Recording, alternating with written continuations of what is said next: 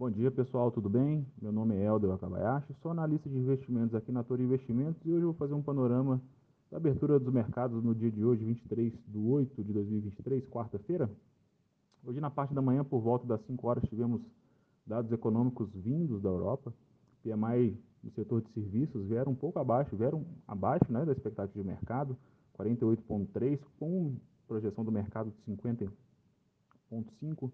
É, no primeiro momento, o Eurostox Futuro reagiu positivamente na narrativa né, de menor atividade econômica, seria positivo para o mercado de juros, pelas questões de política monetária, só que o mercado não sustentou e devolveu parte dessa alta aí. Um, alguns minutos atrás estava trabalhando até Eurostox Futuros trabalhando no campo negativo. É, continuando sobre esse PMI na Europa, né, ele teve um reflexo muito grande nas moedas. Após o dado econômico, o euro perdeu força frente ao dólar, né, e agora o DXY, o índice do dólar, trabalha em alta de 0,34, próximo ao patamar dos 104 pontos. É, petróleo também, já que tivemos um dado econômico aí, que a Europa está com atividade um pouco mais fraca, o petróleo trabalha em queda, um pouco refletindo é, esses dados aí de, de, de, de serviços menores, então menos economia não tão forte, né, um pouco mais lenta a economia, então menos gasto de petróleo, o petróleo trabalha em queda de 1,4%. Uh, por cento.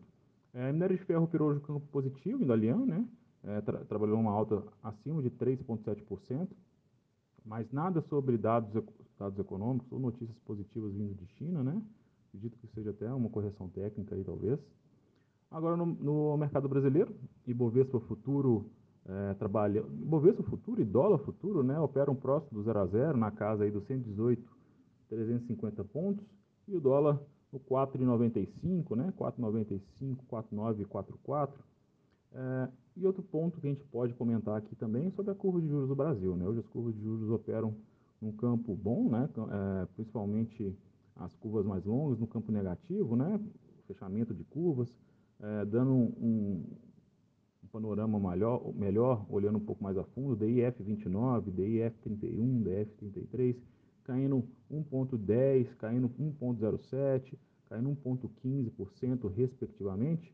Então a gente fica aí com uma possibilidade de um viés um pouco mais positivo de bolsa para um fechamento de curvas um pouco mais longas e com toda a curva, né? Toda a curva de juros trabalhando no campo negativo, isso é, traz um viés um pouco mais positivo para a bolsa. É, e durante a parte da manhã a gente teremos dados econômicos importantes aí, PMI de serviços, venda de casas, casas novas e estoques de petróleo nos Estados Unidos, tá? E é isso, pessoal. Conta 54 Ouro, um ótimo dia, bons investimentos e até a próxima.